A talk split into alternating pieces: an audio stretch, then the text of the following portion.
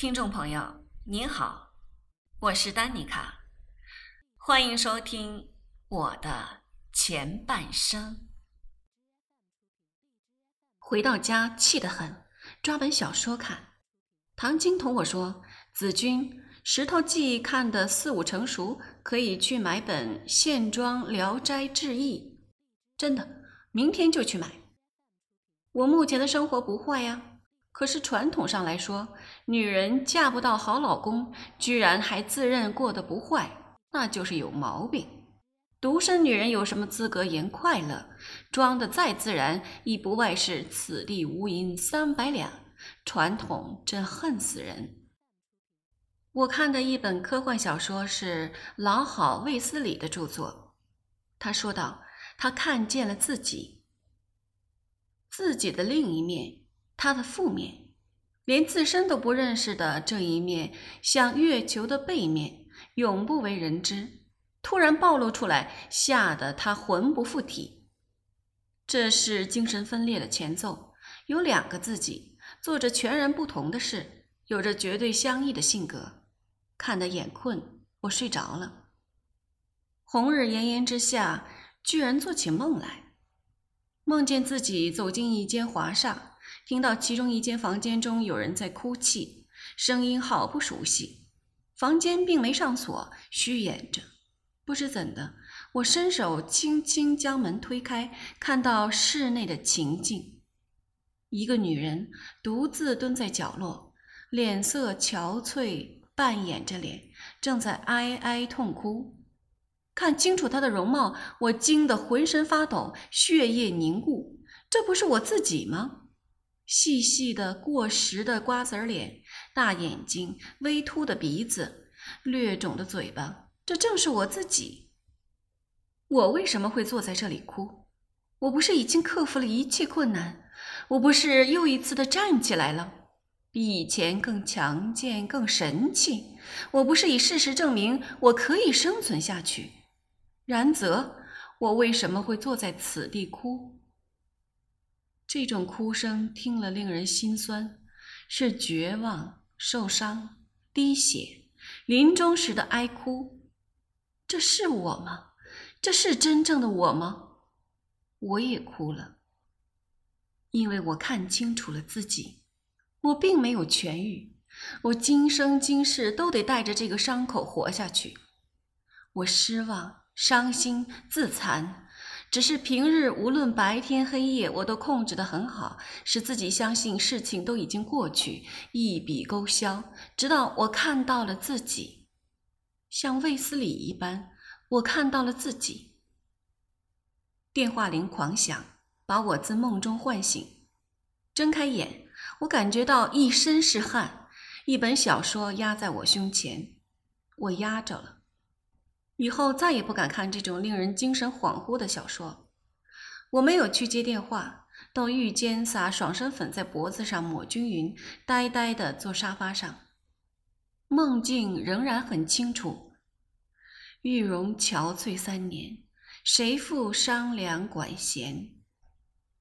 我拾起沙发上的一把扇子，扔到墙角。团扇，团扇。美人病来遮面，玉容憔悴三年，谁负商量管弦？弦管，弦管，春草朝阳路断。再谦厚的女人，在心底中也永远把自己当做美人吧。电话铃又响了，我拿起话筒：“姐，子群，你在干嘛？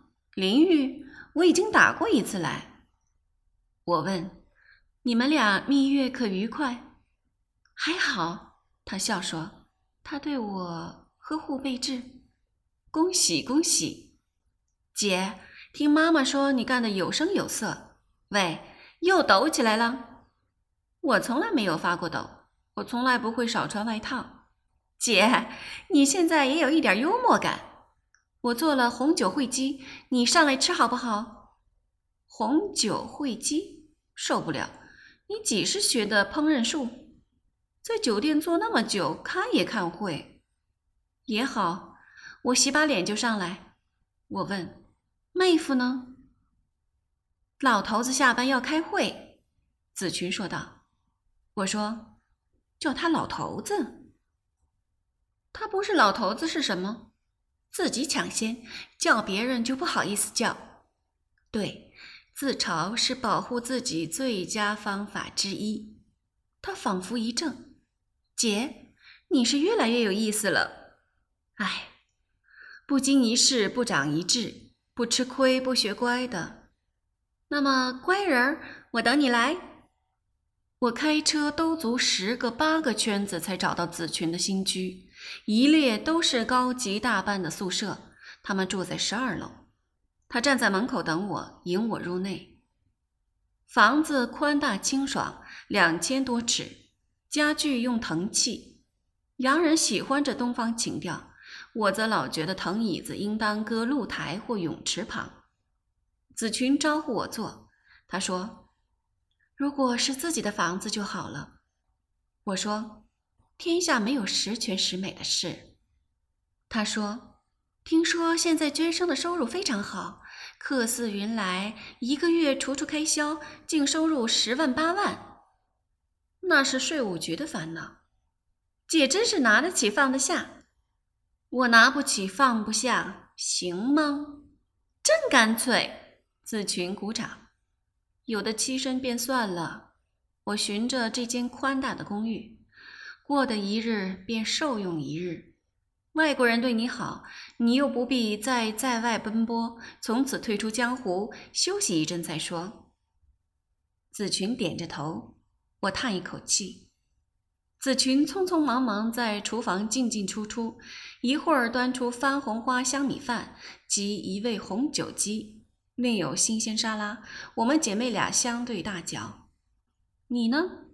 她问。你以后打算怎么过？水到渠成。我不加思索，一直向前走，碰到什么是什么。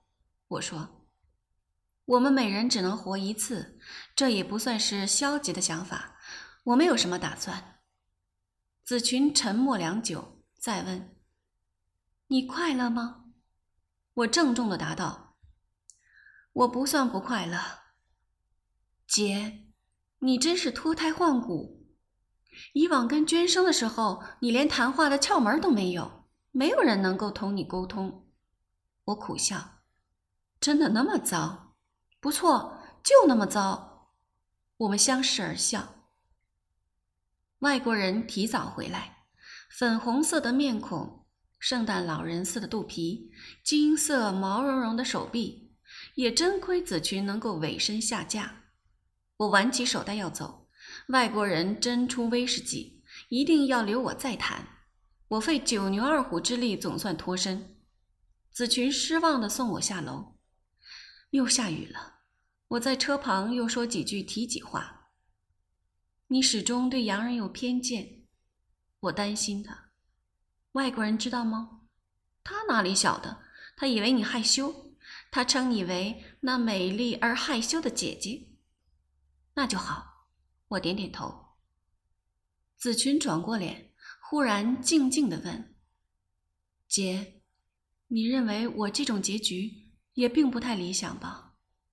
声音有点空洞的。我小心翼翼的答：“谁能够理想的过生活？我，唐晶。”只要你心中满足，不必与别人的标准比。他似乎满意了。我开动小车子离开。番红花饭塞在胃中，开始胃痛。唉，千疮百孔的生活。幸而孩子们不知道在他们面前的是什么，否则哭都哭死了。家门放着树丁香，卡片上写：“你回来了也不通知我，来访又不遇。”痴心人可临终思。假如你还记得我是谁的话，我笑。这倒也好。可林中斯，如能够把占有欲升华为笑话，我们或许可以成为老友。我即刻去电联络他，居然在家，在干什么？思念你，同时听柴可夫斯基钢琴协奏曲第五号 C 大调。我说。任何古典音乐听在我双耳中都似刮铁声，我受不了。牛？你找这头牛干嘛？有何贵干？你到什么地方去了？妹妹蜜月回来去探访他，嫁英国老头儿那个。唉，我叹口气，嫁你也罢了，偏又嫁个老头儿，腹上的脂肪犹如怀胎十月。可林冷笑：“嫁我？你别以为我人尽可欺。你去打听打听，我可怜中司可有唐人妹都追一番？”我笑：“原来你特别给我面子。”中国女人也坏呀！我如果随随便便的叫人缠上了，也还不是脱不了身。如今想入外国籍的女人可不少，别把人看扁了。我气不过，只除掉你，子君。别的唐人女都妄想侧侧身，打门缝处挤进我公寓睡房的门。你发痴嚼屈啊，子君！我待你的心可招日月，日月没有那么有空。我撇撇嘴，我有空，我忙得要死。你算忙？不过做些投机讨好、公关联络、广告，算忙？人家悬壶济世、起高楼大厦的，岂非不用睡觉？他沉不住气。得了，谁不知你的前夫是个医生，至今还念念不忘？我不禁想起翟军，他可没说过他忙。尽是些小男人大叹分身乏术，永远如此讽刺。写字楼坐在一角的文员一向认为他是社会栋梁，但是谁又盖高楼大厦？可林中司倒是很敏感。没有人。打个比喻，我立刻否认。你认识了哪个地产界要人？李嘉诚。我笑，他马上示意。我说：“可林，我不是狗咬吕洞宾，不是好人心。可林，我们原可成为一对挚友。”他沉默一会儿。我现在也没有侵犯你，我甚至没碰过你的手。我已经开始四个中国话了，拥有一大堆不同用途的女朋友，谈心的交心，跳舞的一起疯狂，上床的尽讲性欲。要死啊！我笑骂。子君，说实的，如果我们之间没有希望，我也希望把关系转淡了。淡，如何淡法？我紧张一阵子，与他说说笑笑已成习惯，一旦少这么几个人，倒也恍然若失。我原来是个最自私的女人。你要不要出来谈谈？他说，电话筒开始发烫了。你打算怎么样？烛光晚餐，不，你的意思是要同我绝交？你不能不付出任何代价而一生一世勾住我，是不是？快说清楚！我将要调回祖家。我冷笑一声。黔驴之计，你们这些养子。一想扔中国女人，就说要调回祖家，为着事业如何如何，然后两个月后还不是出现在中环的酒吧，只不过身边换个人。去，你哄老娘没这么容易。我并没有哄你，我现在就向你求婚。我不嫁洋人。子君，你今年三十六，你别以为机会满天飞，年年有人向你求婚。我是说求婚。可林中司强调说：“这可能是你最后一次。”我不介意，我倔强说：“我绝不嫁洋人。洋人不是人，你这头蠢猪！我不嫁洋人，绝不，情愿一辈子孤独。这一点点的骄傲与自尊必须维持。我不同子群，我还得对平安两儿负责。大家说再见吧。”他沉默很久。然后说，在电话里说再见。绝交也依赖科学。对不起，可林。铁石心肠。我苦笑。你会想念我的，他诅咒的说。你会想念我这个君子。我摇摇头笑。他自称君子。如此说来，娟生还好，算是圣人。脱离夫妻关系之后，还关照我的衣食住行，谁也不知道你在等什么。祝你等到癞蛤蟆。我抗议，也许一个吻可以把他转为一个王子。可林沉默一分钟，不要再找我。他终于挂上电话。太现实，刚说完我爱你就开始侮辱人。从头到尾，我其实未曾主动与他联络过，但如今水洗屋清了吧？我一笑置之。跑了，都跑了。连这个男朋友都走掉，我得紧紧抓住我的工作，连工作这个大毛都失去，我会立刻变成无主孤魂。周末我到老张处，他已将我做的那团云搁在窗台，我用线将雨点儿穿起，钉在云下，正在比划。楼上的房门打开，一个猥琐的年轻男人自楼梯窜下，匆忙间还向我上下打量一番。我顿时反胃，乌云满面，准备好讲演词副稿。没一会儿，老张下来，我鄙夷地说：“张允信，吃饭的地方不拉屎。”他沉默很久，脸上满是疑云。我知道把话说重，何必把这种人往家中带，还想以熟卖熟的补救？这是我的私生活，我很替你可惜。他抬起头来，很讽刺的看我：“你是谁？老几？待我可惜？老张，我真是为你好，你迟早要被这些下三滥利用，你也总得有选择。”我的气上来，完了没有？这到底还是我自己的家，你有什么资格上我家来指名侮辱我？张允信，你根本不受忠告。然，你想怎么样？他像只遇到敌人的猫，浑身的毛都竖起来戒备。你是不是要我走？我的心情也不大好。你别以为我这档子生意没你不行。他说。他这样说，我很震惊，话都说出口了，我很难下台。于是摆摆手，别扯开去好不好？生意管生意。我马上退一步来委曲求全。我取过外套、手袋，把我那块云状饰物塞进口袋。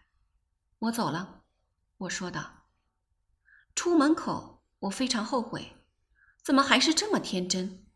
错只错在我自己，把张允信当作兄弟般，朋友之间最重要的是保持距离。我干嘛要苦口婆心地干涉他的私生活？我太轻率，太自以为是，活该下不来台。每个人都有一个弱点，一处铁门，一个伤口。我竟这般不懂事，偏偏去触动他，简直活得不耐烦。子君，子君，你要学的多着呢。别以为老好张允信可以金元搓扁，嘻嘻哈哈。面具一旦除下，还不是一样狰狞？也许他应当比我更加怒恼，因为我逼得他暴露真面目。老张一直掩饰的非常好。一整晚，我辗转反侧，为自己的愚昧伤感。我还以为我已经快要得道成精呢，差远了。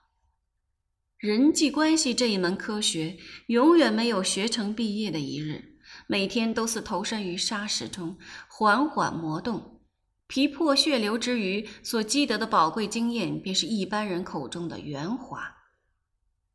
我在什么时候才会练得炉火纯青呢？跟着史娟生的时候，根本不需要懂得这门学问。现在稍有差池，立刻一失足成千古恨。张允信拿生意来要挟我，当时如果拍桌子大骂山门走掉，自然是维持了自己的原则，出尽一口污气。但是以后怎么办？我又该做些什么？我再也不愿意回到任何肮脏的办公室去对牢那群贩夫走卒。一时的嘴快引出这种危机，现在再与老张合作下去，会叫他瞧不起我，怎么办呢？蓦然想起唐晶以前跟我说过，工作上最大污点不是做错事，而是与同事反目。我竟犯下这个错，焉得不心灰意冷？若与老张拆伙，我租不起那么大的地方辟作工厂，亦买不起必需的工具。况且我只有点小聪明，至今连运用烤箱的常识都没有。每个人都赞子君离婚之后闯出新局面，说的多了，连我自己都相信。什么新局面？人们对我要求太低，原以为我会自杀或是饿死，居然两件事都没有预期发生，便算新局面？我一夜未眠，我倒情愿自己是以前的子君，浑浑噩噩做人。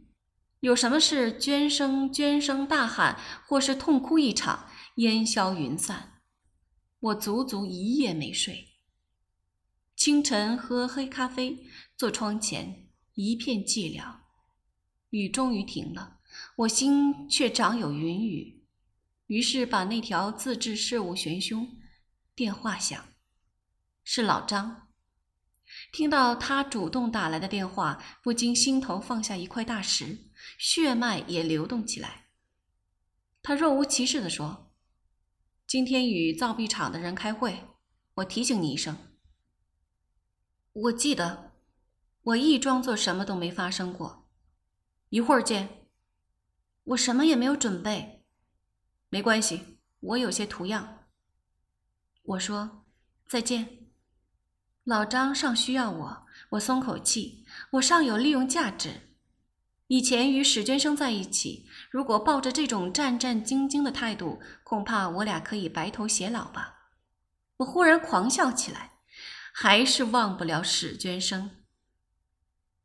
造币厂代表换了新人，老先生、老太太不在场，我有点心虚，紧随着张允信。碰巧我们两个都穿白色，他们则全体深色衣饰，仿佛是要开展一场邪恶对正义大战。我痛恨开会，说话舌头打结，老是有种妄想：如果我不开口，这般讨厌的人是否会自地球表面上消失？张允信出示许多图片给主席看，其中一张居然是我脖子上悬的雨云。我讶异，这滑头把我一切都占为己有，真厉害。主席并没有表示青睐，把我的设计掷下。冷笑一声：“这种东西，十多年前嬉皮士流行过，三只铜板一个，叮了当啷一大串儿，太轻佻，没有诚意。”另一位要员一摇头。我低头看自己的手，运气大概要告一段落了。我不应遗憾他的失落，我只有庆幸他曾经一度驾临。散会时，我们已被黑衣组攻击的片甲不留。我默然。出到电梯，主席的女秘书追出来：“等一等，等一等！”我没好气儿：“什么事？要飞出雪滴子取我们的首级？”女秘书脸红红：“我见你胸前的饰物实在好看，请问哪里有买？”我气曰：“这种轻佻的饰物是我自己做的，卖给你也可以，港币两百元，可不止三个铜板。”谁知秘书小姐马上掏出两百元现钞，急不可待的要我将项链除下。我无可奈何，只好收了他的钱，把他要的交给他。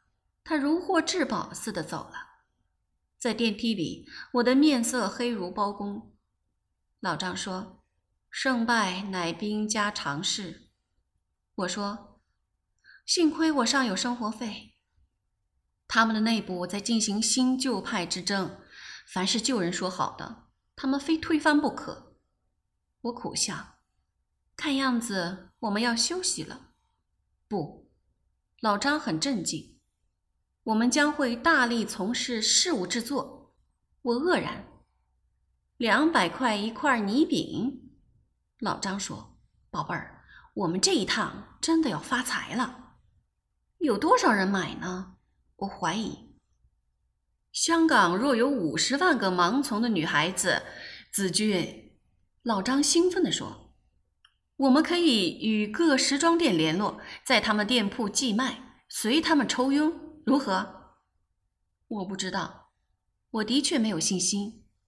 也许这团云特别好玩，你一定尚有别的设计。老张说：“当然有。”我可以做一颗破碎的心，用玻璃珠穿起来，卖二百五十元。老张问道：“我们马上回去构思，你会不会绘图？”我说：“画一颗破碎的心总没问题。”子君，三天后我们再通消息吧。我们在大门分手，太冒险。我情愿有大公司支持我们。巧则变，变则通。我只剩下大半年的生活费，不用脑筋思考一下，事业就完蛋。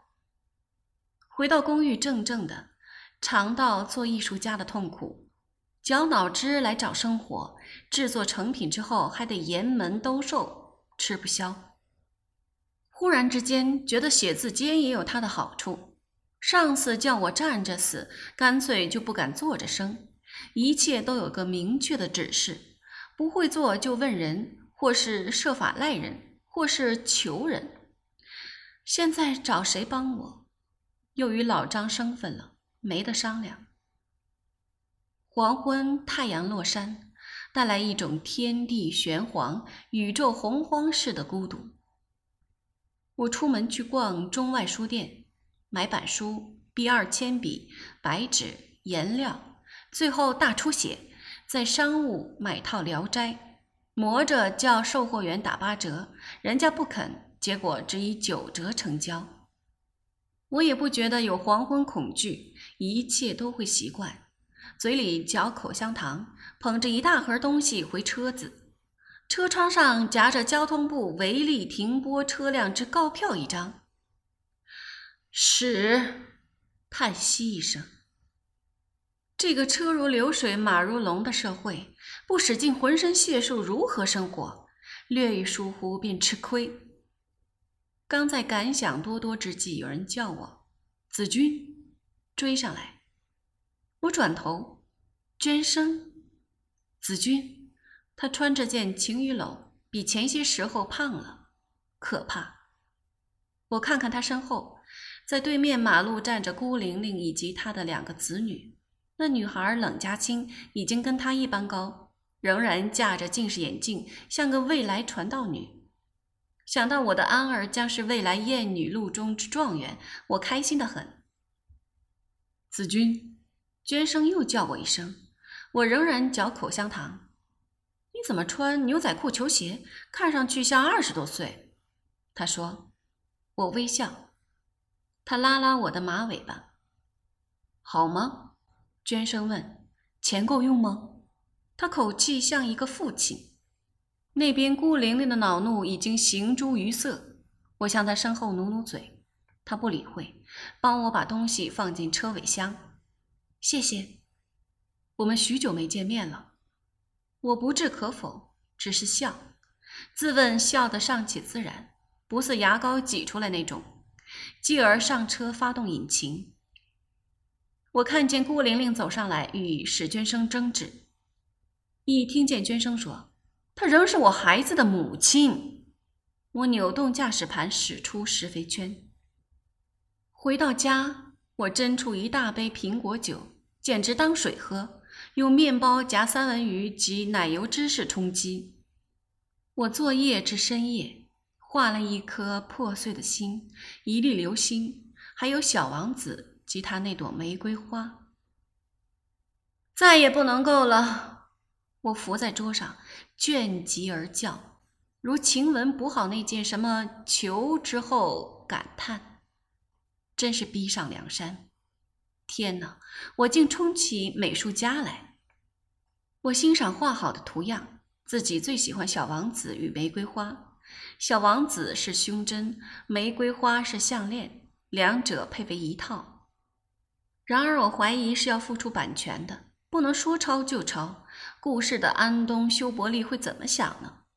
老张说：“管他娘，太好了！”我瞪着他。这个张允信，开头我参加他的陶瓷班，他强盗扮书生，仿佛不是这种口气，这个模样。变色龙。他是另外一条变色龙。我捧着头，你腕上是什么？啊！我低头，糟糕，回来一阵忙，忘了还债给翟军这只手镯所用的费用。很特别，老张说。是。他怎么样了？仍然来回三藩市与温哥华之间，仍然冷着一张脸频频吸烟。翟军替我拍的照片如何了？想念他与想念娟生是不一样的。对于娟生，我现在是以事论事；对于翟军，心头一阵牵动，甚至有点凄酸。早十年八年遇见他就好。